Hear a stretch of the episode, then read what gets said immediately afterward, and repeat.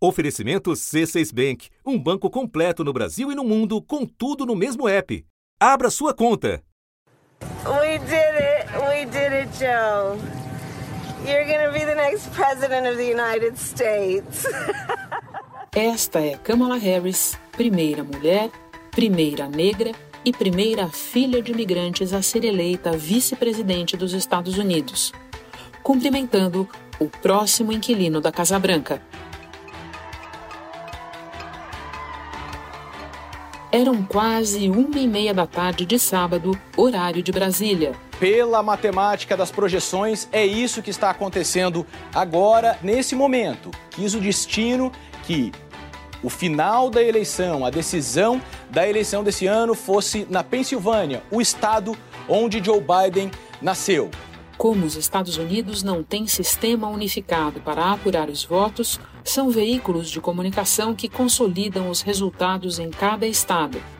Ao acrescentar a Pensilvânia às conquistas de Biden, a AP indicou que ele ultrapassou a marca de 270 delegados no colégio eleitoral, o número mágico que define o vencedor. Prestes a completar 78 anos, Biden será o 46º presidente dos Estados Unidos. E ele escreveu na rede social: América, eu estou muito honrado de você ter confiado em mim para liderar o nosso grande país, ele coloca. O trabalho à frente vai ser muito difícil, mas eu prometo que vou, prometo isso. Eu vou ser um presidente para todos os americanos, inclusive para você que votou em mim ou não.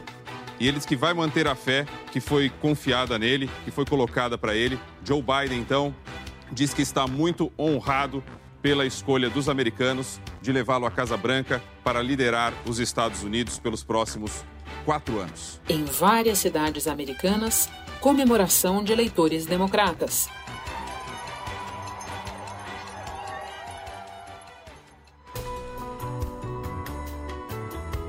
Da redação do G1, eu sou Renata Loprete e o assunto hoje é Biden presidente para analisar o significado e as implicações da eleição do ex-senador e ex-vice de Barack Obama, bem como da derrota de Donald Trump. Nosso convidado é o historiador e diplomata de carreira Rubens Recupero, que foi ministro da Fazenda e embaixador em Washington. Sábado, 7 de novembro. Embaixador, eu proponho que nós comecemos por dimensionar a vitória de Joe Biden. Os analistas mais entusiasmados apontam para o recorde de votos. Nunca nenhum candidato à presidência dos Estados Unidos recebeu uma votação desse tamanho. E ponderam também, com razão, que nos Estados Unidos não é trivial derrotar um presidente que disputa a reeleição, especialmente republicano. O senhor concorda com essa avaliação mais entusiasmada, positiva, digamos, do tamanho do feito do Joe Biden? Não, não concordo. Eu creio que é, está se querendo um pouco dourar a pílula, porque a verdade é que antes da eleição existia uma ampla expectativa de que iria ocorrer, como disse o New York Times, uma onda azul, isto é, uma avalanche de vitórias democratas. Isso não aconteceu. Eu creio que essa eleição acabou se parecendo bastante com a eleição de 2016. Não é a mesma coisa, é claro, é porque os democratas voltaram a conquistar o Wisconsin, Michigan. No estado do Wisconsin, que Joe Biden venceu, a campanha do presidente pediu uma recontagem dos votos foi atendida. Mas isso não foi uma vitória. A lei do Estado já prevê recontagem quando a diferença no resultado é menor do que 1%, que é o caso. No Michigan, a campanha pediu a suspensão da contagem até que o Estado colocasse inspetores em cada local de apuração. A juíza do Michigan foi enfática. Ela afirmou que a campanha não ofereceu nenhuma evidência sólida de que alguma lei tivesse sido desrespeitada. Mas eles avançaram enquanto que também o Trump avançou. Por exemplo, a mobilização popular, que fez muita gente votar, favoreceu não só um dos candidatos, favoreceu os dois, quase que de maneira equivalente. É um raio-x da realidade americana, isto é, que não houve, apesar do fracasso do Trump em relação à pandemia e de um governo medíocre, não houve um abandono é, maciço daqueles que o apoiavam. Alguns, é claro, deixaram, mas não outros. O que realça muito nessa eleição é, de certa forma, a resistência do Trump, apesar de tudo, de ter ainda tido um desempenho é, bastante bom. Né? Portanto, é, o que nós vemos é uma sociedade americana rachada ao meio. É isso que eu ia ponderar. O senhor está descrevendo para nós a realidade da fratura no país, exposta na eleição, nas margens apertadas, no Trump de novo se saindo melhor do que o previsto em vários segmentos do eleitorado, mulheres, latinos, zonas rurais, e na disposição dele para desmoralizar as regras da democracia na tentativa de se segurar no cargo. Daí eu lhe pergunto, quais são as consequências disso internas e para o mundo? A primeira consequência é que, evidentemente, a, a, a vitória sai diminuída. Né? A, vitória de Biden é real, dá a ele o poder, que é uma coisa muito importante, então retira um pouco daquilo que os americanos chamam de momentum, né? que era o impulso da vitória. E isso é, me leva a crer que o governo Biden vai ter que ter uma prioridade muito grande. Em primeiro lugar, de procurar pacificar o país, é, curar as feridas, né, superar os ressentimentos. I will say, I'm an American president. I represent all of you, whether you voted for me or against me and I'm going to make sure that you're represented. Ele vai ter que se colocar a pergunta que nós todos, viu, Renata, deveríamos fazer. Por que aconteceu isso? Por que o Trump permanece com esse apoio? Eu tenho a impressão que a resposta a isso é, os democratas até agora não atinaram bem com essa resposta. O, o Trump, apesar de todos os defeitos, ele intuiu que os Estados Unidos tinha mudado profundamente e que havia, sobretudo, dois grandes setores que se sentiam alienados: aqueles brancos operários que perderam emprego, os bons empregos da indústria automobilística, né, por causa da globalização e da China, né, e também aqueles grupos que já vinham desde antes do Tea Party, os grupos religiosos os grupos do Sul que se sentem inquietos por questões raciais e também por questões de moral, da guerra cultural. Ele intuiu isso, se identificou com essa gente, apesar dele não ter feito grandes mudanças no governo, ele fez na base da pauta cultural. E com isso as pessoas mantêm o apoio a ele é, eu creio que o Biden terá que refletir nisso, porque o Biden até agora considerou o Trump como uma anomalia, como um ponto fora da curva. Eu não tenho certeza que essa avaliação é, corresponda à realidade, eu, eu acho o contrário. E enquanto ele não corrigir isso, ele vai ter dificuldade de entender o verdadeiro sentimento de pelo menos metade do país. Ou seja, o senhor descreve para nós um cenário de 2016 no sentido de ser também apertado, de ser também nas margens, só que dessa vez o pêndulo foi para o outro lado. Na linha do que o senhor está falando, eu tenho uma outra pergunta. Muitos analistas esperam que o Biden seja um presidente de restauração restauração dos acordos dos quais o Trump pulou fora, da adesão a instituições multilaterais. Nessa linha.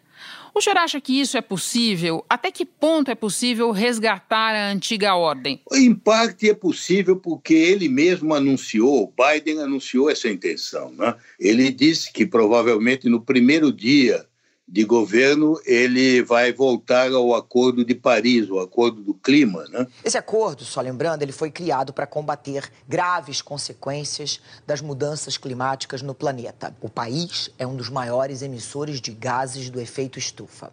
Ele também já anunciou que volta a prestigiar a Organização Mundial de Saúde né? e que ele pretende até liderar um esforço mundial em favor da vacina. Pelo terceiro dia consecutivo, os Estados Unidos registraram um recorde na quantidade diária de novas infecções. Só ontem, mais de 132.700 pessoas foram diagnosticadas com a Covid-19 aqui nos Estados Unidos. Também pelo quarto dia consecutivo, o número de mortos ficou acima de mil pessoas. Agora, eu acho que esse retorno vai ser apenas parcial em certas coisas, o que mudou vai continuar. Por exemplo, uh, o entendimento de que a China é um rival, é um êmulo, é um competidor estratégico, isso já vinha do governo Obama, de 2010, quando o governo Obama eh, adotou aquela estratégia do pivô, que eles chamavam, que era o pêndulo, né? fazer com que a maior parte das forças americanas saíssem do Oriente Médio e fossem para a Ásia do Leste, para uma possível defesa contra a China. O Obama não conseguiu se desvencilhar do Oriente Médio, mas o Trump está fazendo isso. Né? Ele está saindo do Afeganistão. Então, provavelmente, a competição com a China vai continuar, mas continuará de outra maneira. Né? O Biden já disse que vai procurar mostrar que o problema da China não é só um problema americano, mas é um problema da Europa, é um problema de muitos países que receiam os métodos de competição comercial da China, que receiam que a China use o domínio da tecnologia, da inteligência artificial para o controle da população. Que talvez demonstre o cuidado que os democratas, que Joe Biden estão tendo para conquistar o voto do republicano arrependido. Ele fala o seguinte: e nós vamos fabricar a nossa proteção para os médicos e para os enfermeiros aqui nos Estados Unidos. A gente nunca mais vai poder e vai depender da China para a nossa segurança. Então, eu creio que a presidência dele seria um misto né, entre algumas restaurações e algumas mudanças. E ele mesmo tem se definido com muito realismo de um presidente de transição. Ele é o presidente que está assumindo com mais velho que já assumiu a Casa Branca e pouca gente espera que ele eh, esteja em cena para disputar um segundo mandato, que ele dispute um segundo mandato. Ele mesmo disse, né? Ele mesmo disse que em princípio ele não se apresentaria como candidato à reeleição e, e ele declarou, foi logo depois que ele ganhou as primárias, que, na verdade, ele representa uma transição para uma nova geração de políticos, políticos mais jovens. Kamala Harris é mulher, jovem, muito articulada, fotogênica, boa de debate, tem 55 anos, é advogada, já foi procuradora-geral da Califórnia e atualmente é senadora. Porque você vê, Renata, o caso dele é extraordinário. Ele foi senador de 1973 até 2009. Quer dizer, décadas e décadas. Mais de 40 anos. É toda a vida dele, porque quando ele foi eleito, ele era um dos senadores mais jovens eleitos nos Estados Unidos. Que ele se elegeu num pequeno estado, né, Delaware, né? Sim. Por surpresa. Aliás, um, um, detalhe curioso que pouca gente hoje em dia lembra é que no começo da carreira ele era republicano. Sim. Ele chegou, a, ele chegou a ser candidato pelo Partido Republicano, perdeu, depois voltou a ser advogado e apenas anos depois, graças a um, a um sócio dele, é que ele teve um posto na lista democrata e se tornou democrata, né? Mas ele é um democrata moderado, centrista, né? Deixa eu lhe fazer uma pergunta sobre o Trump, voltar um pouco para a figura do Trump. Pelo desempenho dele na eleição, acima do esperado, pelo controle que ele tem sobre o Partido Republicano hoje, muita gente espera que ele vá romper mais uma das regras do jogo da política americana, que o senhor conhece bem, que é que ex-presidentes não voltam. Eles se tornam figuras com um papel institucional, mas eles não entram mais em disputa política. O Trump, pelo contrário, já está sinalizando que voltaria a ser candidato em 2024.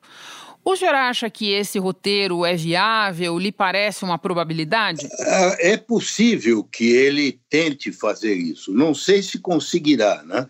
Você sabe que ele é muito contraditório. Você há de lembrar que não faz muitos dias atrás ele mandou um Twitter dizendo que se por acaso o Biden ganhasse a eleição, ele abandonaria os Estados Unidos, né? E que ninguém mais o veria, né? E há o outro aspecto, né, Renata, é que é, se ele perder a imunidade, ninguém sabe se ele não vai ter problemas com a justiça, né? Isso está realmente em aberto. É em Nova York, como você sabe, há investigações avançadas sobre as práticas dele de negócio. Então, há muita coisa aí que a gente desconhece o que pode acontecer, né? Antes da eleição, Donald Trump atacava o envio de votos pelo correio, que é uma tradição do sistema eleitoral americano.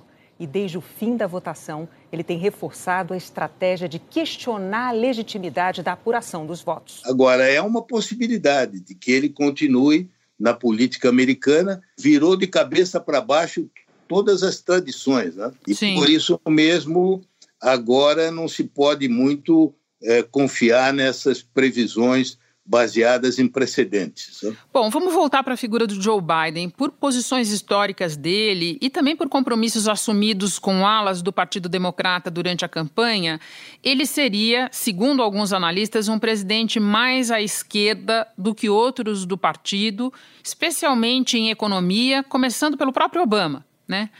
Já o mercado acompanhou esses dias de apuração com um diagnóstico de que o Congresso vai ficar numa tal configuração que, de alguma maneira, vai conter qualquer arrobo mais à esquerda, na direção de mais impostos e de uma outra agenda toda que o senhor sabe que é mal vista pelo mercado.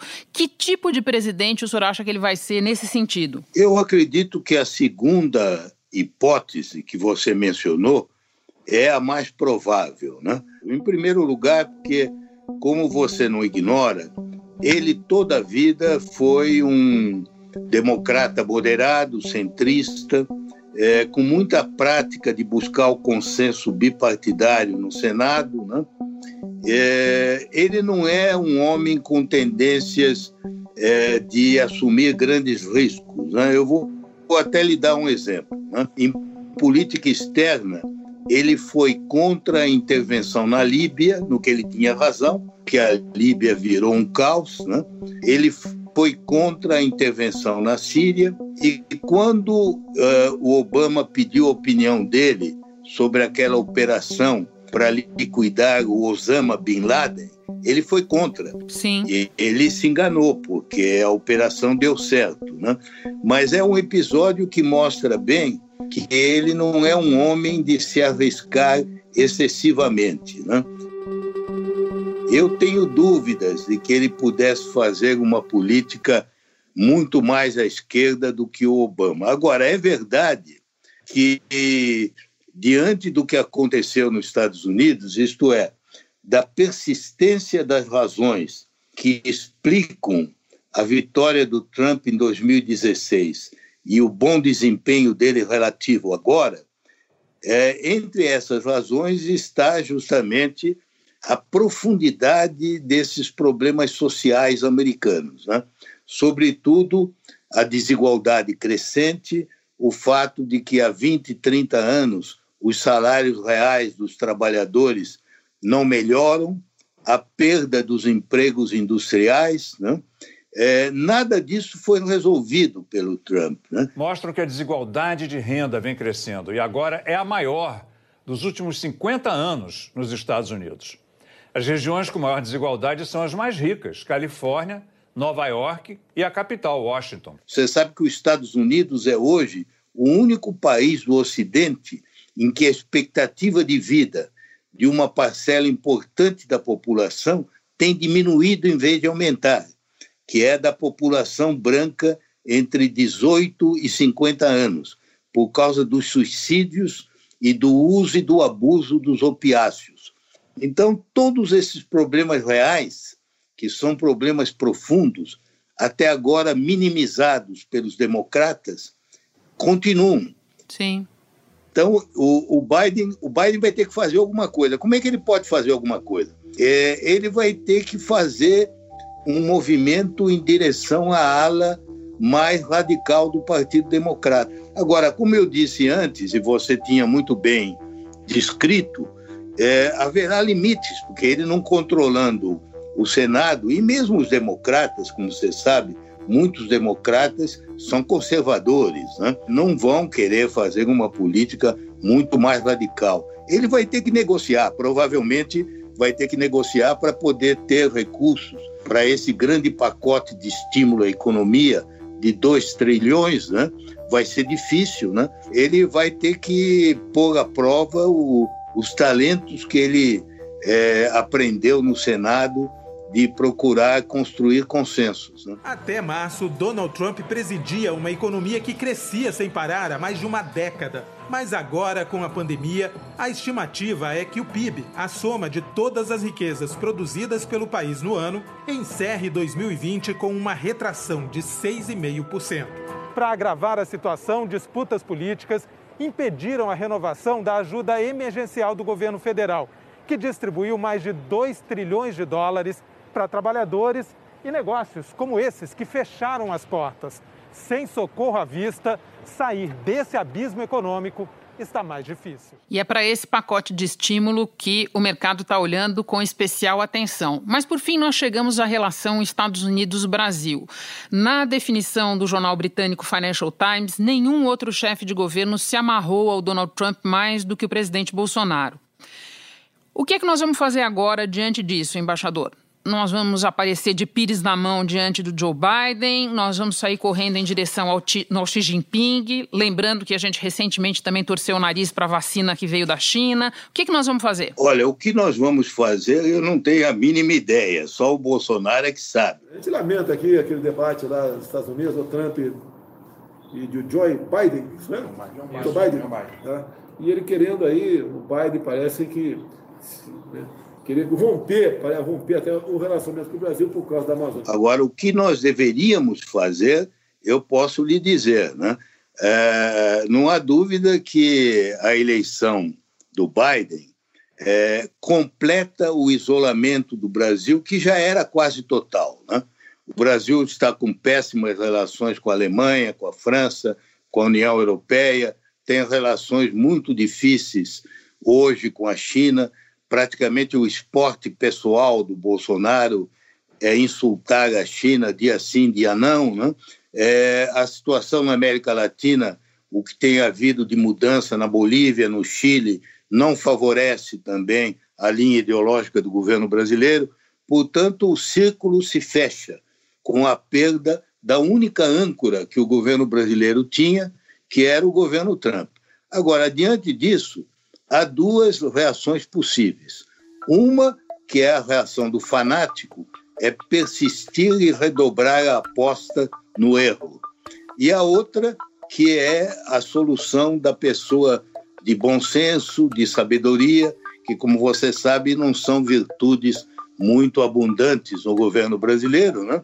que seria de utilizar a eleição do Biden como uma oportunidade, não uma ameaça, uma ocasião para reexaminar, para repensar a nossa política externa, a nossa política na Amazônia, no meio ambiente, no Pantanal, em relação aos índios, às mulheres, a questão é, dos problemas morais, a diversidade, a homossexualidade. O, o caminho certo seria isso, não porque isso agrada os americanos, Seria esse o caminho, porque isso é o que a população brasileira deseja. Isso não é impossível. Você veja, por exemplo, no caso da Amazônia, bastaria dar é, prestigiar o vice-presidente Mourão, que está numa linha muito mais diplomática, né? Por exemplo, essa viagem que ele está fazendo com os embaixadores na Amazônia, praticamente é o primeiro gesto amistoso que o Brasil faz, porque até agora a toda crítica, a toda censura que se faz do exterior, o Brasil reage com tacape, né? de uma maneira que não é diplomática. Né? Bom, qual é a decisão do governo brasileiro até esse momento? Falei com diversos auxiliares presidenciais, alguns, inclusive, que estão diretamente ligados à estratégia de reação do presidente Bolsonaro neste momento. E a orientação até aqui é silêncio absoluto até que haja uma decisão oficial a partir das autoridades americanas, ou seja, o que mostra uma cautela do governo brasileiro e um discurso muito parecido com o discurso do presidente Donald Trump. A primeira-ministra da Alemanha, Angela Merkel, deu os parabéns oficialmente pelas redes sociais ao presidente eleito Joe Biden. O primeiro-ministro da Espanha, Pedro Sánchez, também enviou já uma mensagem parabenizando Joe Biden, assim como fez o presidente da França, que a gente sabe, o Emmanuel Macron, que teve problemas ali com Donald Trump, e finalmente o primeiro-ministro Boris Johnson, que teve a relação até mais próxima com Donald Trump. É, também você vê, é um governo em que é, vários é, integrantes, inclusive o próprio ministro da Economia, também tem esse hábito de usar uma linguagem excessiva e, infelizmente, o chanceler, que deveria ser diferente, que deveria moderar isso, ele até agrava, né? porque ele acabou de dizer na formatura do Rio Branco que ele até se orgulhava que o Brasil ficava isolado como um pária no mundo, porque está defendendo a causa certa. Ora, como você sabe, isso é o oposto da definição de diplomacia. Com isso, eu acho que vai depender do governo brasileiro saber escolher, porque eu acho que do lado americano é, não haverá uma posição a priorística de hostilização ao Brasil. Né? Eu acredito que o Biden, com a experiência que tem, o fato de que durante anos o Obama confiou a ele o relacionamento com a América Latina e com o Brasil, ele visitou o Brasil muitas vezes, estabeleceu uma relação amistosa com a Dilma Rousseff. Isso tudo me leva a crer que, da parte dele, não haverá nenhuma atitude preconcebida de hostilização. Eu tenho medo que, do nosso lado, haja é, até gratuitamente. Embaixador, muito obrigada pela conversa. Um privilégio ouvir a sua resenha de um evento tão importante. Bom trabalho para o senhor. Olha, muito obrigado também e espero que tenha sido útil. Mais do que útil. Este foi o assunto em edição extra. De segunda a sexta e sempre que necessário, nos fins de semana também, nós aprofundamos um tema relevante do noticiário em conversas com repórteres, especialistas e personagens da notícia. O assunto está disponível no G1 e também nos aplicativos Apple Podcasts, Google Podcasts, Deezer, Spotify, Castbox. Nos aplicativos dá para seguir a gente e assim não perder nenhum episódio. Eu sou Renata Loprete e fico por aqui. Até o próximo assunto.